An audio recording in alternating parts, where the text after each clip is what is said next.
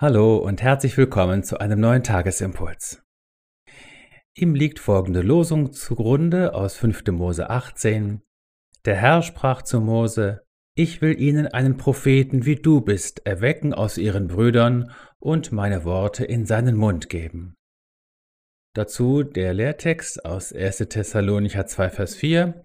Paulus schreibt, wie Gott uns für wert geachtet hat, uns das Evangelium anzuvertrauen, so reden wir, nicht als wollten wir Menschen gefallen, sondern Gott, der unsere Herzen prüft.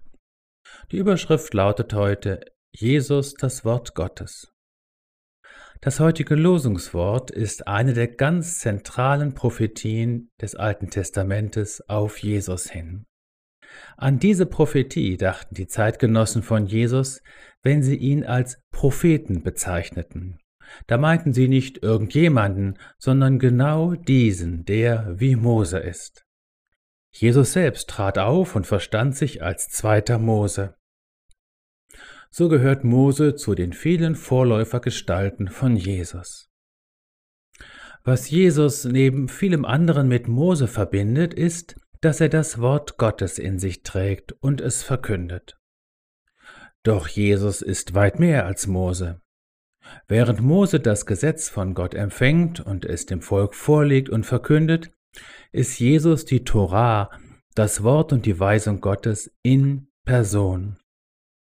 Er ist die neue und eigentliche und endgültige Torah Gottes. In Hebräer 1 lesen wir, nachdem Gott vor Zeiten vielfach und auf vielerlei Weise geredet hat zu den Vätern durch die Propheten, hat er in diesen letzten Tagen zu uns geredet durch den Sohn. Jesus als der Gottessohn ist das letzte Wort Gottes an uns. Den sollt ihr hören, so steht's in Lukas 9, Vers 35.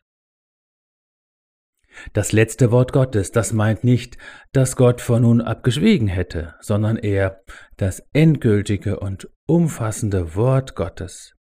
In Jesus drückt Gott sich vollkommen aus. Er ist das Ebenbild des unsichtbaren Gottes, der Erstgeborene vor aller Schöpfung, so lesen wir in Kolosse 1. Dieses menschgewordene Gotteswort wird seitdem als Evangelium durch die Zeiten und in alle Welt getragen und immer wieder Menschen anvertraut, die es verkündigen. Sie reden dabei nicht dem Menschen, sondern Gott nach dem Munde. Davon spricht der Lehrtext heute und das ist auch der Schlüssel seiner Wirksamkeit.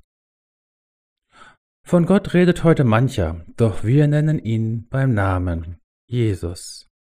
Und wer diesen Namen anrufen wird, der soll gerettet werden. So steht's in Römer 10. So sei gesegnet in dem Namen Jesus Christus. Auf diesen Namen bist du getauft. In keinem anderen ist das Heil, auch ist kein anderer Name unter dem Himmel dem Menschen gegeben, durch den wir sollen selig werden.